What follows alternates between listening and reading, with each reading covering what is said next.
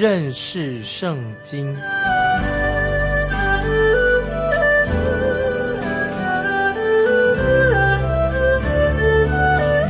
认识上帝的话，把上帝的话带到全世界。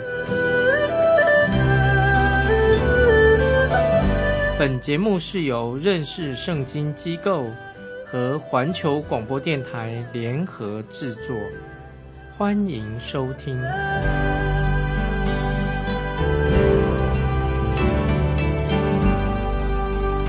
亲爱的听众朋友，你好，欢迎收听认识圣经。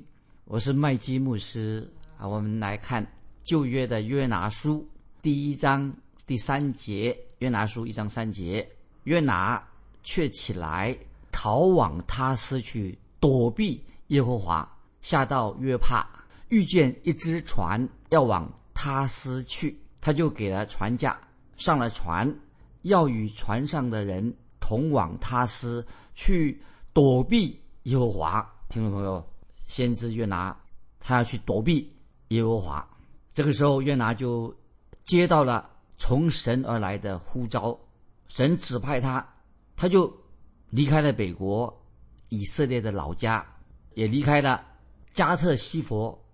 听众朋友，你可能以为先知约拿就听神的话，要往尼尼微去的吧？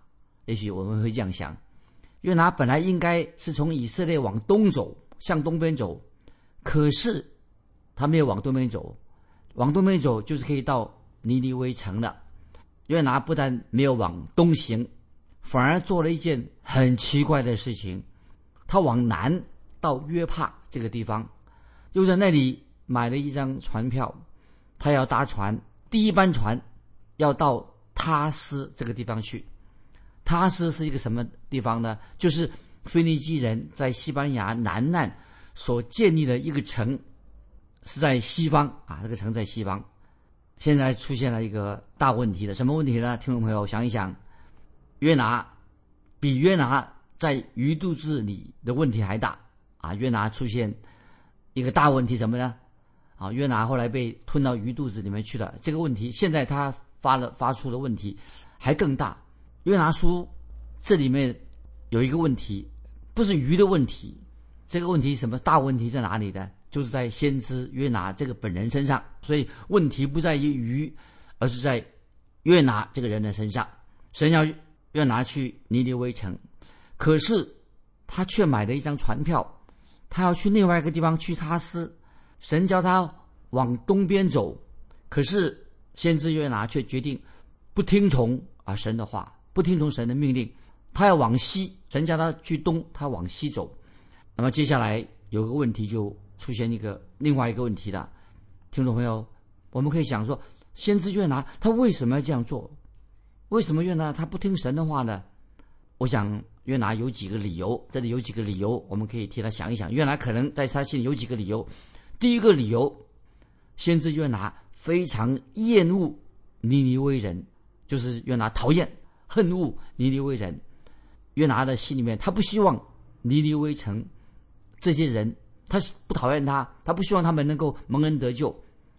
他为什么这么恨恶尼尼微城里面的人呢？当然是有原因的。听众朋友，我们知道尼尼微城是属于亚述，是古代最最残忍的国家之一。在当时，所有的人都很对尼尼微啊，对亚述人啊，尼尼微人，他们很恐惧。对亚述国的尼尼微城人充满了恐惧跟害怕，因为尼尼微城就这些亚述人呐，他们会用很残忍、很残忍的方式会折磨人。为什么他们尼尼微人或者这些亚述人呢？这个国家的人呢？因为他们经常啊很轻易的从俘虏，因为他们打仗的时候把人俘虏过来的，要从这个俘虏身上榨榨取啊，要取得资讯。这个亚述人就是尼威尼尼微城的亚述人，他们所用的一个非常残忍的方式来做什么？做折磨人的方式，因为他们想说用这个方式就会让人感觉到恐惧害怕。亚述人他用这个折磨人的方式，就会从俘虏这个身上所抓到这个俘虏身上，可以榨取啊，得到他们所要的资讯。那么其中要举例他们所做的一个残酷的方式，他就把这个俘虏带到沙漠地方去，去干什么呢？就用沙子把他埋起来，把这个人埋在沙土里面，那么一直埋到他的颈子，埋到颈部，露出这个颈子以上的，意思说就是露出他那个俘虏的头，然后亚述人呢就会用一条绳子穿过他的舌头，好残忍的，用一条绳子穿过。这个俘虏的舌头，就把它放在那边等死，等死，等那个炎热的又强烈的太阳直接照射在他的头上。那么这是亚述人他们虐待俘虏的方式。那么受虐的人在临死之前会发生什么事？临死他会疯狂，因为这个太痛苦了，让这些受虐待的人呢会临死会发疯。那么这是亚述人他们发明一种。酷刑之一来虐待啊，虐待这些俘虏。也许亚述认为啊，这是一种小小的乐趣啊。他们亚述人这样的残忍。亚述军队还有个特色，他们行军的时候啊，跟别的国家行军的方式不一样。不一样在哪里呢？我们知道，巴比伦人他们能够征服，后来征服了亚述人的原原因是什么呢？因为亚述军队。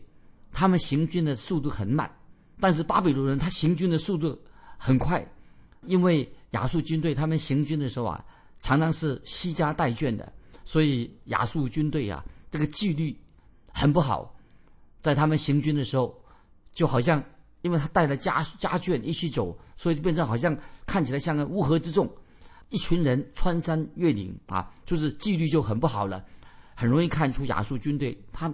人很残忍，确实他们没有纪律，因此会给他们亚述军队会带来不利的影响，会打败仗。可是他们啊，亚述人这个军队啊，他们像蝗虫过境一样，啊，他们每进到袭击一个城镇的时候啊，或者村庄的时候啊，据说那些居民啊，因为他们过度的恐怕，因为听到亚述人，因为他们很残忍，所以他们宁可全镇的人他们都自杀，知道哦，亚述军队来了。那么很多人就宁可自杀，也不愿意落在这种亚述人残忍的这很残忍人的手中。由此可见，周围的百姓们啊，那些民族很厌恶、不喜欢亚述人。所以这个时候，亚述人正预备突击北国以色列。那么虽然经过一段很很长的时间，在这个时候，亚兰人跟北国以色列他们处于这个交战的状况当中，亚兰国。本来是跟以色列北国以色列交战的，可是后来他们有一个共同的敌人是什么呢？就是亚述人，因为亚述人要攻击亚兰人跟以色北国以色列，所以他们后来让这个亚兰人跟以色列人就结盟啊，来抵挡亚述国的威胁。那么我们知道，亚述国这个残忍的亚述国不断的骚扰他们北方和东方的地区，可是亚述人最后。终于还是攻占了亚南以及以色列，那么就把以色列跟亚兰国家的人呢当成俘虏了。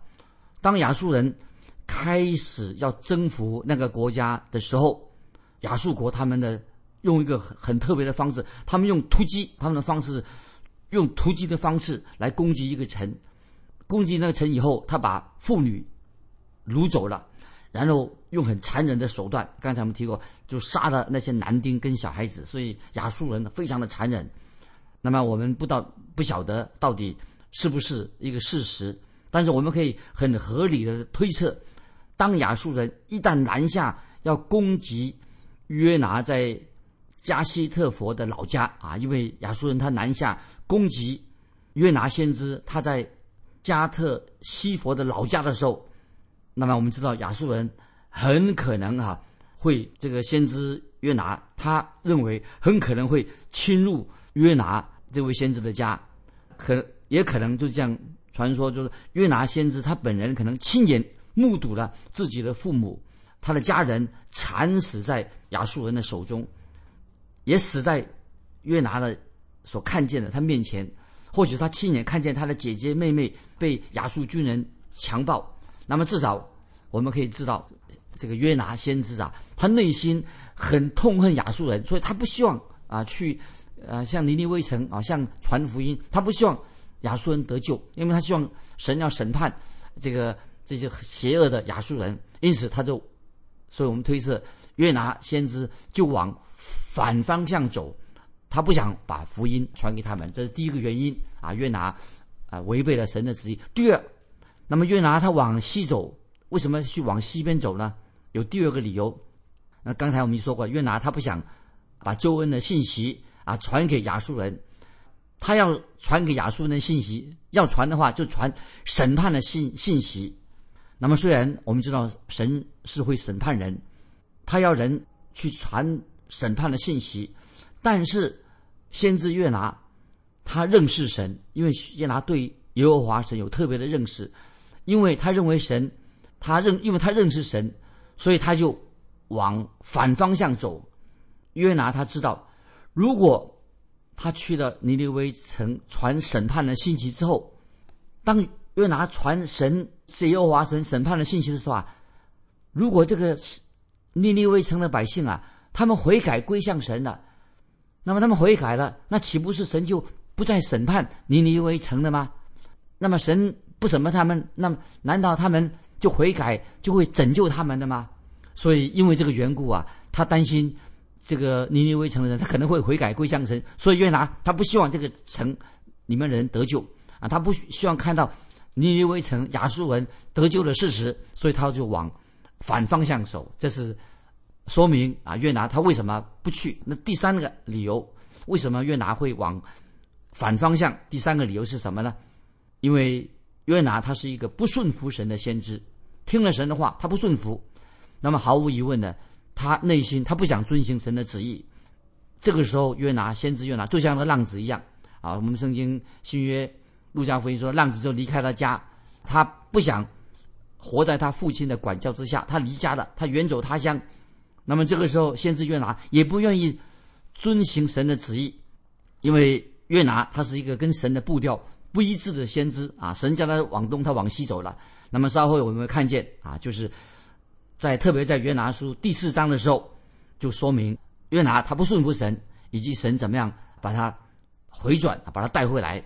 那么让约拿先知跟神的步调一致。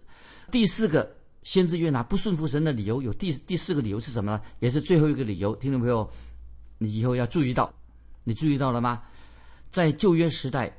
从啊，我们可以看在旧约时代里面，神从来没有差遣他的使者到别的国家去宣教啊。这是听众朋友要明白，在旧约圣经里面啊，神从来没有差遣正式的差遣他的使者到别的国家去传扬福音。那么神在旧约他所用的方法跟今天的方式不一样。在旧约的时候，以色列国、以色列百姓，他们要要他们服侍神、敬拜神啊，要。以色列这个国家敬拜神、服侍神，所以以色列这个国家他们的地位，为什么以色列这国家的它的位置，这个地位是在当时的世界的一个交叉口啊？就是以色列这个地区是欧洲、亚洲、非洲三大陆，欧洲大陆、亚洲大陆、非洲大陆啊的一个交界的地方。所以当时的国家，如果他们不走水路的话啊，不是用船。走水路的话，他们就一定要穿越以色列这个地区。所以，我们知道神就拣选以色列百姓，把他们放在这个世界三啊三个大地区的做一个中心地点交叉口，让他们在那里建造圣殿来敬拜神，让以色列百姓建建造一个敬拜神那个圣殿。目的是什么呢？就是让这些。三大洲就是他们不同的地方的人呐，经过这里的时候啊，借着以色列百姓服侍神的这个状况啊，向世人见证耶和华独一的真神。那么他们的见证，以色列百姓他们应该做什么样的见证呢？他们的见证就是让世界上各大洲的人呐，看见神是怎么样带领他们归向独一的真神的。那么这是神对所有的啊世界的人啊，三大洲的人，非洲、亚洲、欧洲的人。让他们可以来到神的殿里面来认识独一的真神，来敬拜独一的真神。所以当时的以色列在世界的交叉口他们在这个重要的地点呢，是目的，神要使以色列百姓来做见证，让世人能够目的是跟以色列百姓一起来认识真神、敬拜真神。那么我们啊可以举举例啊，在旧约有一个很好的例子，让我们听众朋友可以想到，在旧约有一个什么例子呢？就是让外邦人来敬拜独一的真神耶和华真神。我们举这个例子，听众朋友一定很熟悉，就是四巴女王。四巴女王，她从哪里来的？圣经说，四巴女王是从地极来到以色列。那么她为什么要到？到以色列呢？她为什么要去以色列这个地方呢？因为四巴女王，她就听说啊，她听到这个信息，就是说以色列百姓啊，以色列国他们是敬拜独一的真神的，所以四巴女王她就长途跋涉来到以色列这个国家，发现什么？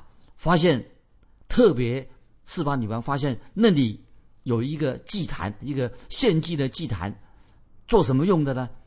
就是一个有一个让罪人可以向神献祭的一个祭坛，所以这是对四巴女王来说，这是一个很奇妙的事情。罪人献祭的一个祭坛，因此四巴女王就因此就有机会认识到耶和华独一的真神。所以听众朋友，四巴女王从地极来的以色列，目的是什么呢？她是要认识敬拜独一的真神耶和华，因此。他就有机会认识神了。如果听众朋友你读过圣经里面的历史书，你会明白，你会看到，不单单是四巴女王来到以色列这个地方，其他各地的君王啊，都来听听他们听什么，就是要听所罗门。那时候所罗门的名声，他的智慧已经传遍了地极，所以各地地方的君王啊，都来要听所罗门智慧的言语。所以在那一段短短的时期当中。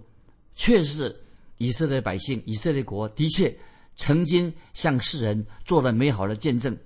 以色列百姓做见证的方式是什么呢？他不是派宣教士啊，所以当时以色列的这个国家，他们不是派宣教士去传道，派到啊世界各地去传福音，而是当时的所罗门王，他以色列国吸引到世界各地的人到他们中间来，来认识。到以色列这个地方来敬拜独一的真神，这个就是在旧约圣经啊，我们就给我们举出一个例子，感谢神啊。我们知道后来在新约圣经里面也有很多的例子，听众朋友，我们读旧约以后也读到新约圣经，甚至今听众朋友，我们读圣经的时候就知道，在新约圣经里面啊，就有很多的例子，人来寻找独一的真神。所以在新约圣经里，我们看到什么呢？看到有韩的后裔。亚当的后裔啊，有亚佛的后裔，有闪的后裔，在这些韩的后裔、亚佛的后裔、闪的后裔啊当中，都有人信主的。所以我们看新约圣经的时候，就有这样很好的例子。比如说，我们读新约圣经的时候，听众朋友，你都想到吧？埃提阿伯太监太监他信主了。我们也看到大树的扫罗，他也信主了。我们也看到罗马百夫长哥林牛也信主了。所以很奇妙吧，听众朋友？虽然圣经里面。只告诉我们这几个例子，其实后来我们知道，就是有很多很多各地来的人啊，他们都有机会归向耶稣基督。接下来，我们就告诉听众朋友一个重要的信息，就是对我们今天的教会，对今天的教会，对今天的基督徒来说，今天人传福音的方式跟旧约的方式是不一样的。那听众朋友也请问说，哎，今天教会传福音跟旧约方旧约时代他们传福音方式是怎么样不一样的？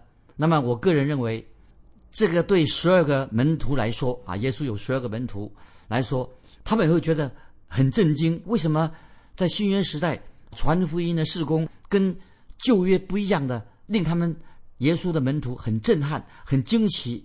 因为当时耶稣基督的门徒啊，都是以色列人，他们从小时候就开始有机会读到旧约的圣经。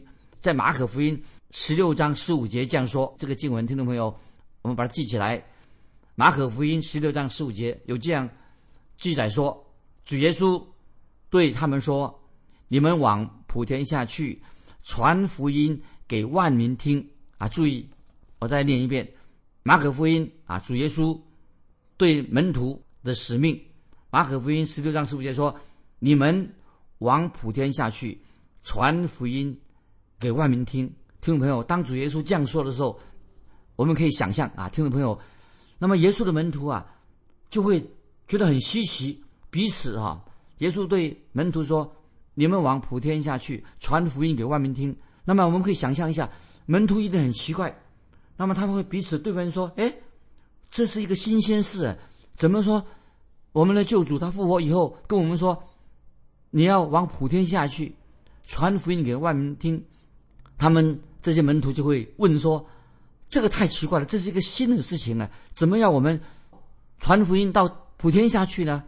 那么我们该怎么做呢？”哦，所以也许他们就会问主耶稣：“我们该怎么做呢？你要我们往普天下去传福音？在旧约时代，是很多的外邦人、各国的人呐，他到以色列这个地方来听福音，怎么让我们去往普天下站传福音？那么我们不知道该怎么传福音呢？”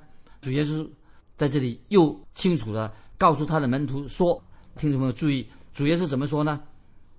主耶稣说，不是到耶路撒冷去传福音，不是叫他们门徒去耶路撒冷传福音，而是叫他们要门徒怎么？要从耶路撒冷这个地方开始传福音，从耶路撒冷开始传福音，然后呢，到犹太全地和撒玛利亚。”直到地极，这是记载在《使徒行传》一章八节啊，听众朋友，这里我们要很清楚的知道，不是要他们到耶路撒冷去传福音，而是《使徒行传》一章八节，主耶稣的大使命告诉他们怎么，而是要他们从耶路撒冷这个地区开始传福音，然后呢，到犹太全地。到了犹太全地，然后呢，和撒玛利亚，最后到哪里呢？直到地极。这是《使徒行传》一章八节，告诉我们要传福音的方式，也是吩咐门徒传福音的方式。我再用一遍：那他们是从耶路撒冷开始传福音，然后犹太全地，然后到撒玛利亚，然后呢？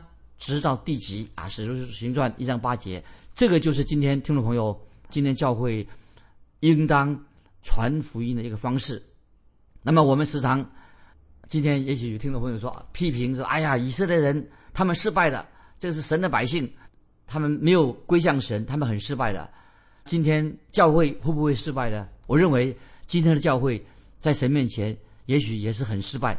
那今天很多人教会，他把教会建入在在一个角落里面啊，就是把教会建在某一个地方，在角落旁边。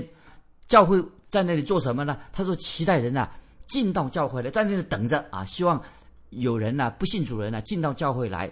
其实听众朋友，我们不是设立一个教会等着别人进到教会来，其实我们的责任是什么？我们应该要走出教会，向世人传福音。听众朋友要听清楚了。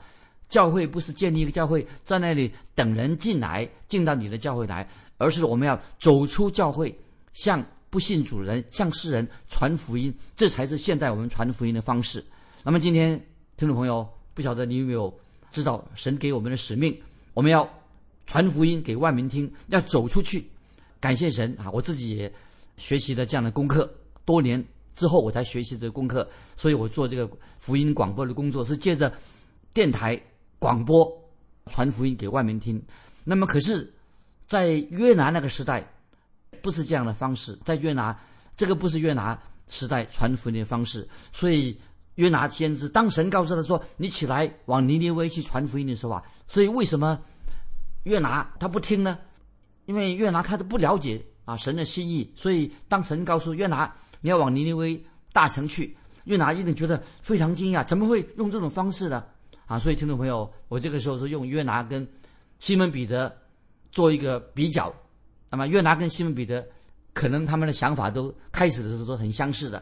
他们可能会很冲动的说：“神啊，你怎么在旧约时代没有差遣以利亚到埃及去传福音？你有没没有差遣以利沙到印度去传福音？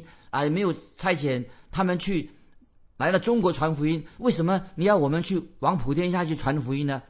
那么这是以前旧约圣经先知都没有这样做到别的国家去传福音呢，所以听众朋友，因为这个缘故，所以我也会啊了解约拿他为什么有这种想法。那么他不明白神为什么要他去尼尼微这个外邦人，这个邪恶的外外邦人亚述国的大臣去传福音。听懂没有，因此啊，约拿书啊，约拿书就是显明了神不单单是以色列人的神，神也是是吗？神也是外邦人的神。神的心意要把福音传到外邦。是的，我们的神是外邦人的神。那么今天听众朋友，我们能够信主，因为。有人向我们传福音，我们是外邦人。那么我们看到先知约拿可能对神他不了解啊神的心意，因为这个时候约拿他心里面所想的跟旧约他的背景他的想法就不同了。只等到他啊我们有了读了约拿书以后，最后约拿终于明白的，经过有他自己约拿书这个经历以后啊，他越拿才明白神不但是以色列人的神。神也是外邦人的神，听众朋友，今天我们就分享到这里。啊，最后啊，我要请听众朋友给你一个问题，或者回答一个问题：你有没有传福音的经历？如果你有传福音的经历，欢迎你来信跟我分享你传福音的难处是什么。请你回答一个问题：你传福音的经历，你有传福音的经历吗？分享一下你个人传福音的难处是什么？欢迎你来信，来信可以寄到。环球电台认识圣经麦基牧师说：“愿神祝福你，我们下次再见。”